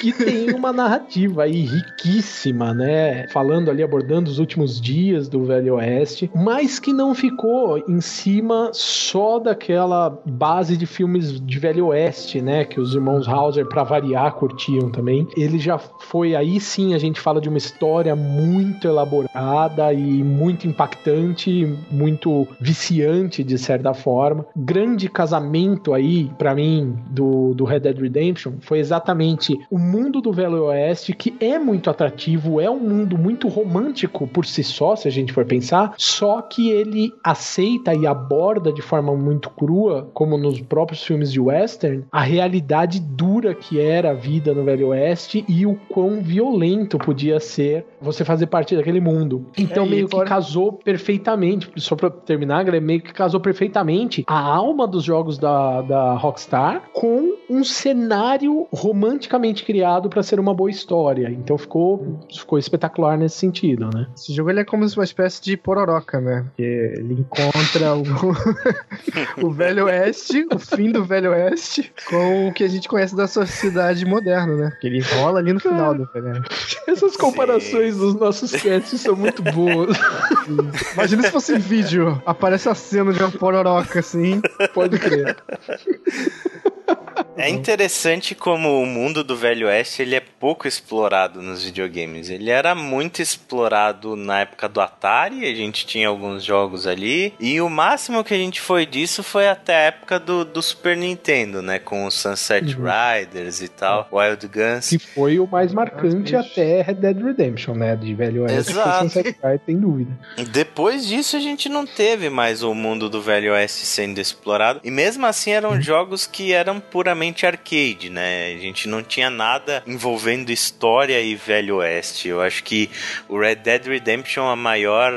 é, qualidade dele tá justamente nesse mundo e como ele conseguiu trazer uma coisa orgânica e a história da narrativa emergente pra dentro do mundo de Velho Oeste, né? Acho que todo mundo Sim. que se lembra mais desse jogo é de você estar andando pelo meio da estrada, de repente alguém te pedir ajuda e sair um bando de bandido de trás da pedra e roubar seu cavalo e te espancar e coisas assim, ou de você estar andando a cavalo e olhar pro céu e ver os pássaros voando. É, é um mundo de fato muito diferenciado desse jogo. É, a forma com que o mundo conta, a precariedade do mundo, me lembra muito The Witcher, inclusive. Aí vamos Sim, rolar um The é- Witcher. Essa é a grande comparação que eu sempre faço, cara. The Witcher me lembra muito Red Dead Redemption. Quando você anda de cavalo e, e aquele ambiente ao seu redor, assim, lembram muito, muito, muito Red Dead Redemption. Exatamente, exatamente. É, e lembrando que eu acho que uma das coisas mais legais de Red Dead Redemption relacionado com a Rockstar é que eles conseguiram dar aquele sentimento de pertencimento, de identificação com os personagens que você raramente tem no GTA, né? No Red Dead Redemption você sente as coisas que acontecem, aliás, muito ajudado também pela trilha sonora.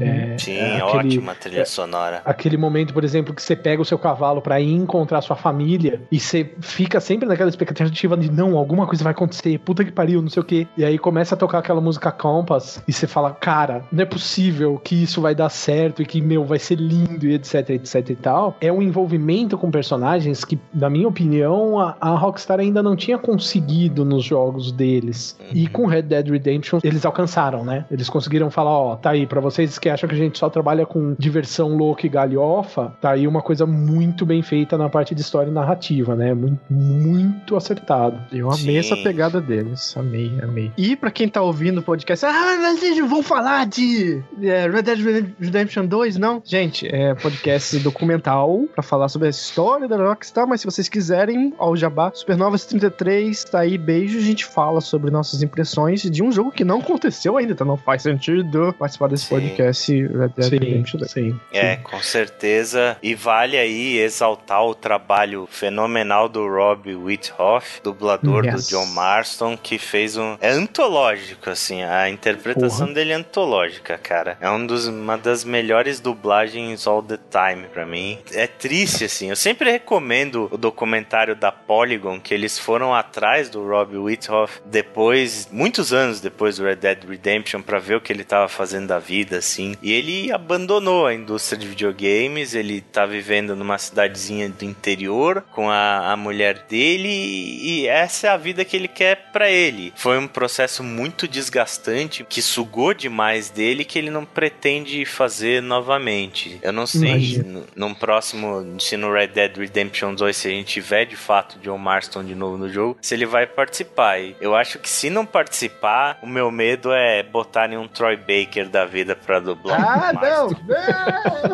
Eu vou chorar, eu vou me debulhar em lágrimas se isso acontecer. Chorar sangue.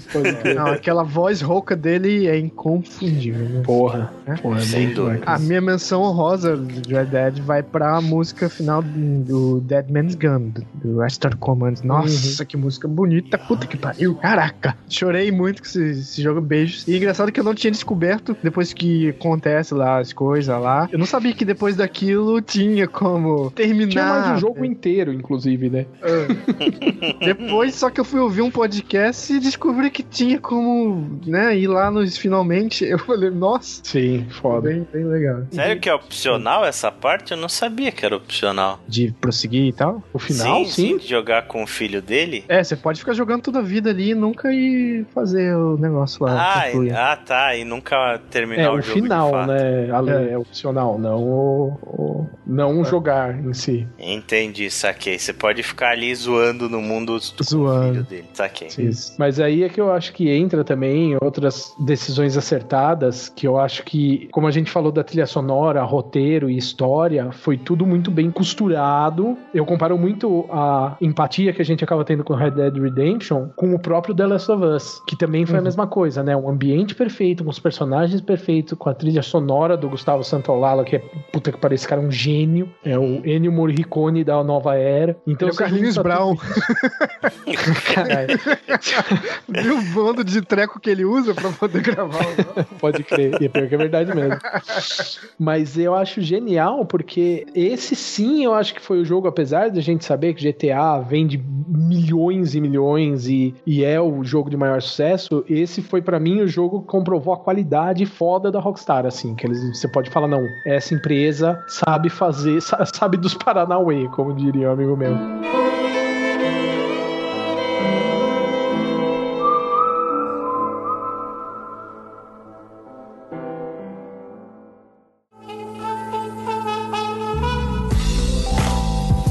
Vamos partir então, né, agora para o, o- o finalmente. O finalmente. Falar aí, falar aí do cara que atingiu há pouco tempo atrás 50 milhões de cópias vendidas. Tem o online que provavelmente é o mais rentável da história da humanidade. Vamos falar aí do GTA V, né? Que foi esse fenômeno absurdo. E o hype pra esse jogo, hein, meu amigo? Nossa. Ah, nessa altura tinha gente É. tá reparando no trailer no modo que a Havaiana do cara bate na sola do pé, é, que é perfeito e tal. É. Foi um absurdo. O pessoal dissecando quando saiu o primeiro trailer desse jogo. E GTA V é um pariu. mundo mesmo, né, cara? É um mundo mesmo, né? Não só o fato de você conseguir jogar com personagens diferentes, histórias diferentes ligadas pra uma história principal durante todo o jogo, mas os detalhes, né, cara? Os detalhes do GTA V é nesse nível aí, né? Do, do que o Greg falou, das Havaianas batendo, ou quando Sim. começa a chover, da galera se protegendo da chuva e. Saiu um vídeo é, pouquinho tempo, quando foi lançado o Watch Dogs 2, comparando as cidades do GTA V com a cidade do Watch Dogs 2. E apesar de Watch Dogs 2 ser um jogo excelente, de ter uma cidade massa, assim, você vê o quanto a Rockstar é especialista nesse tipo de coisa, porque é, é muito orgânico, é absurdo de orgânico, Uhum. cara. E GTA V foi lançado três anos antes de Watch Dogs 2. E você Sim. para pra olhar e você fala qual das duas cidades é mais verossímil. É de GTA, sem a menor dúvida. Sim. Um dos maiores, inclusive, já que você falou de Watch Dogs, um dos maiores concorrentes do GTA até certo ponto, e depois desistiu, era a série Drive, né, que a gente citou já aqui. E o engraçado é pensar que o Watch Dogs, que hoje em dia é um meio que concorrente também de GTA, ele é feito pela equipe do Drive. Uhum. É Veja curioso. só. E, cara, eu vou dizer uma coisa: GTA V é o meu jogo favorito da Rockstar. Olha só. Olha lá. De fato, me surpreendi, assim, porque eu nunca fui dos maiores fãs de GTA, justamente por eu achar um jogo muito ruê, ruê BR, sabe? Da galera que só queria ir na locadora pra, pra sentar falar, pô, que massa, vamos quebrar um tanque aqui, vamos atropelar as velhinhas, essa porra e tal. Eu nunca vi uma profundidade muito grande em GTA, mas GTA V, ele trouxe personagens carismáticos. Eu gosto muito do Michael e do arco É. dele em, em Uhum. relação à família, sabe? É, é uma parada, por mais que o fim do jogo seja meio em branco, assim, né? Seja, deixa tudo Uhum. meio que no ar, mas é, é muito interessante ver com, o cara como um aposentado do crime, tendo problemas foda com uma filha que é meio vagabunda, com um filho que só sabe jogar na internet, com uma esposa que trai ele com todo mundo do, do universo, É. assim. Eu gostei muito da, da profundidade de personagem do Michael. O, o Trevor, que é um alívio cômico foda, assim, ele é o cara. Ele é a personificação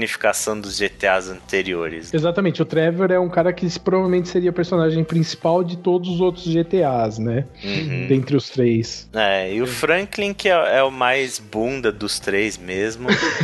Hum, É, ele mas- é a parcela corrida, é o que maneja os carros, é a parcela Midnight Club da parada. Sim. Isso, a parcela. Mas eu também e o acho péssima.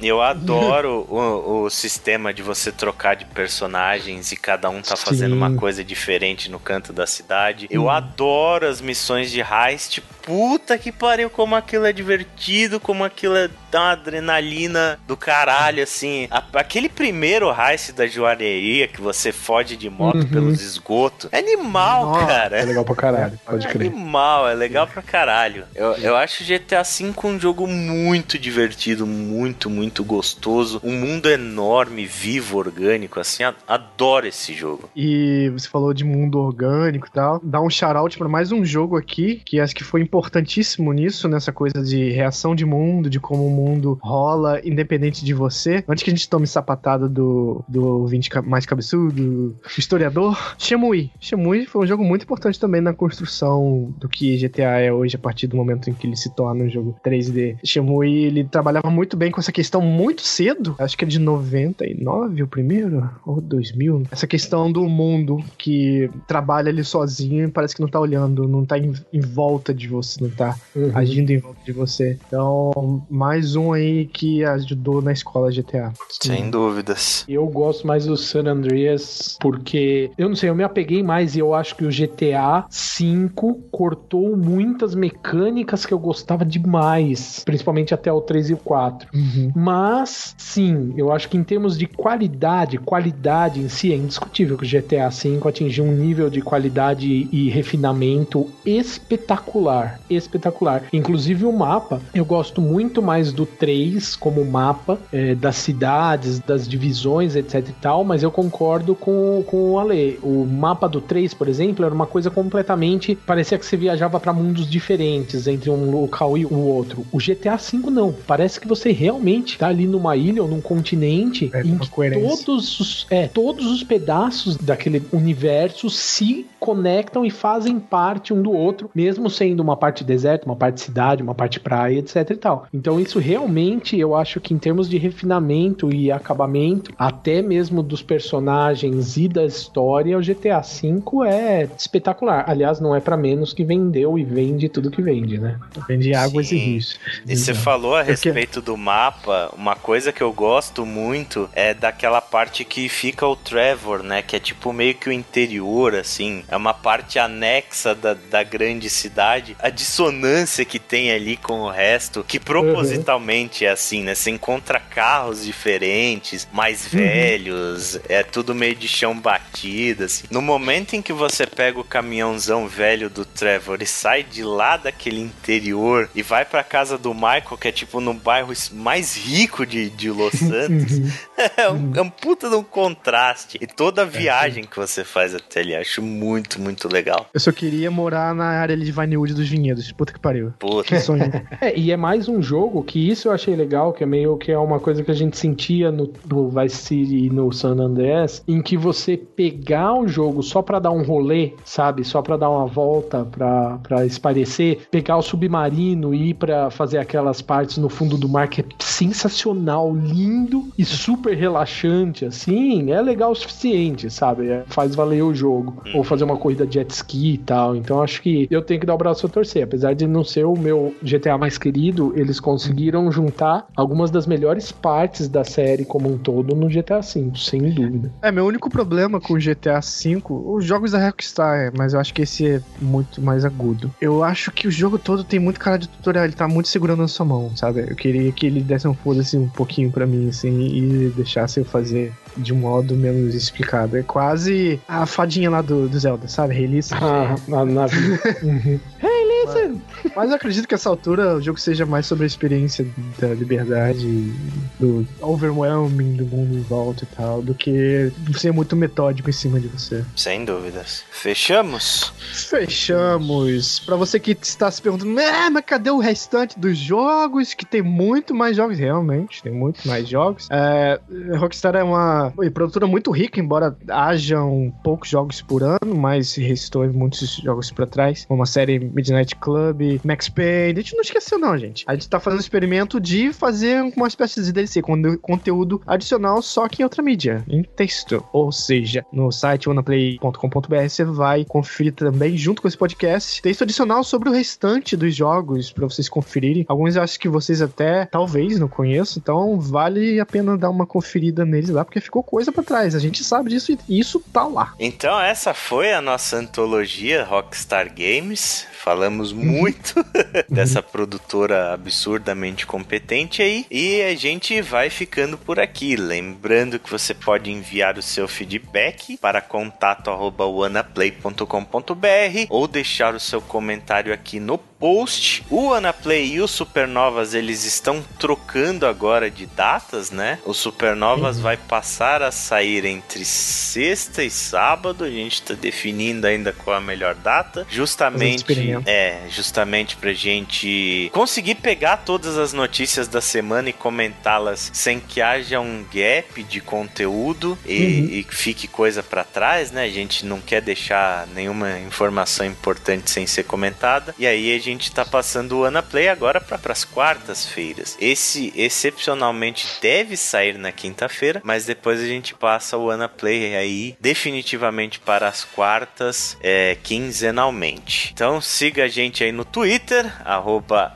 WP WannaPlay, curta a nossa página do Facebook, facebook.com.br WP e não deixe de acompanhar, acessar o nosso site regularmente que a gente publica aí sempre textos, análises, notícias, artigos e vídeos. Então é isso, então um abraço para todo mundo e até a próxima. E a capa do podcast tem que ser Roberto Carlos com o logo da empresa do lado.